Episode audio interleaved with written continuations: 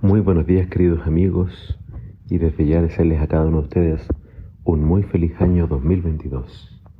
En este primer día del año te invito a que juntos leamos Apocalipsis capítulo 10. Dice así la palabra de Dios. Vi a otro ángel poderoso descender del cielo, envuelto en una nube, con un arco iris sobre la cabeza.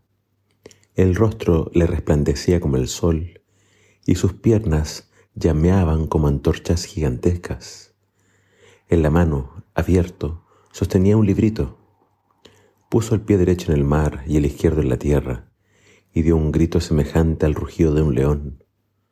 Poco después, los siete truenos rugieron también. Yo iba a escribir lo que dijeron los truenos, pero una voz del cielo gritó, no, no lo hagas. Estas palabras no pueden ser reveladas. Entonces el ángel que estaba de pie sobre el mar y tierra elevó al cielo la mano derecha y juró por el que vive para siempre, creador del cielo y de lo que en él existe, de la tierra y de lo que en ella existe, y del mar y de los seres que lo habitan, que ya no habría más demoras. Cuando el séptimo ángel tocara la trompeta, el plan de Dios, que había permanecido en secreto, se llevaría a cabo tal y como lo anunció a sus siervos los profetas. En ese momento la voz del cielo me habló de nuevo.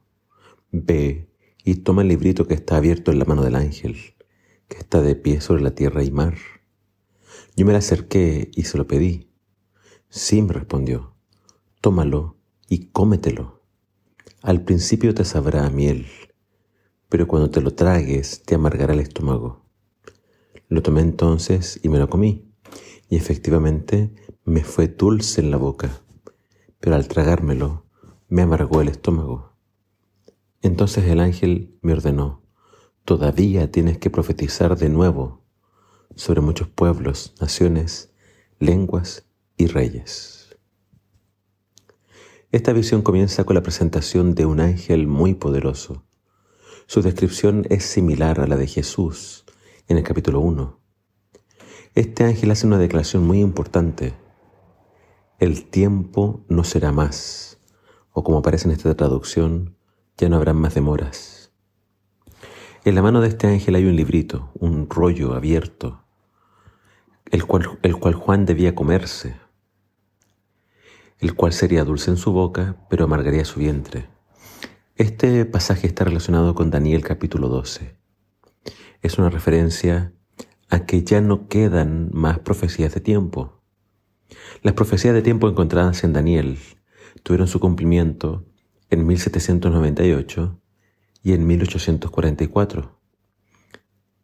Es más, un gran grupo de creyentes de ese tiempo comenzó a estudiar profundamente el libro de Daniel.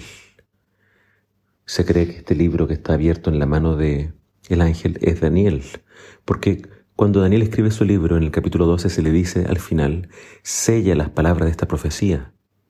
Por tanto, el libro que debe ser estudiado, que ahora está abierto, es Daniel. Un grupo de creyentes entonces en esa fecha comenzó a estudiar Daniel y creyeron que Daniel estaba apuntando a la fecha del regreso de Jesús. Ellos creían que Jesús volvería en 1844. ¿Y qué podía ser más dulce que el regreso de Jesús? Ese mensaje era miel en boca de ellos y ellos con mucha fuerza proclamaban que Jesús vendría en esa fecha. Muchos se convirtieron, muchos creyeron.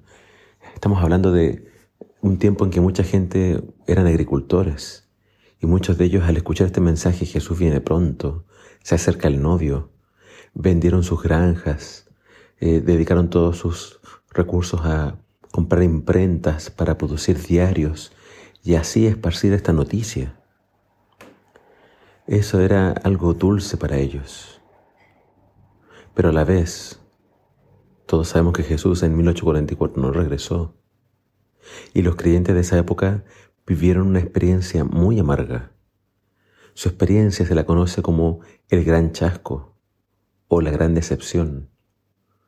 Pero la orden de Dios para estos creyentes fue, debes volver a profetizar sobre todas las naciones. Debes proclamar mi mensaje una vez más.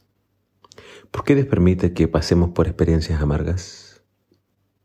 La vida cristiana está caracterizada por el gozo y la paz, pero las, tribulaciones, las dificultades, las pruebas son absolutamente necesarias.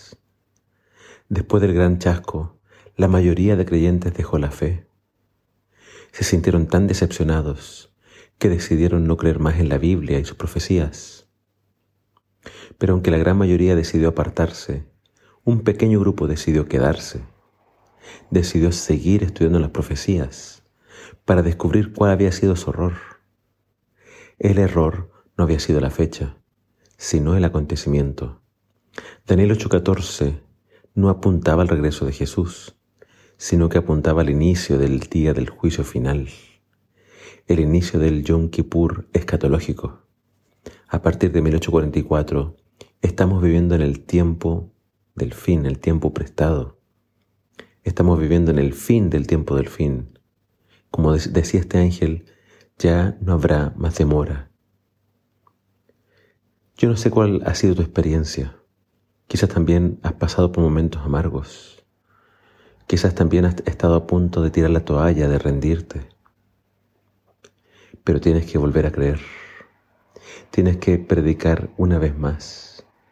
Quizás tú dijiste no, ya no más. Pero es el Señor el que te invita a que te levantes, sacudas tu ropa y una vez más salgas con fe a predicar. Sal a trabajar para el Señor. Jesús viene pronto.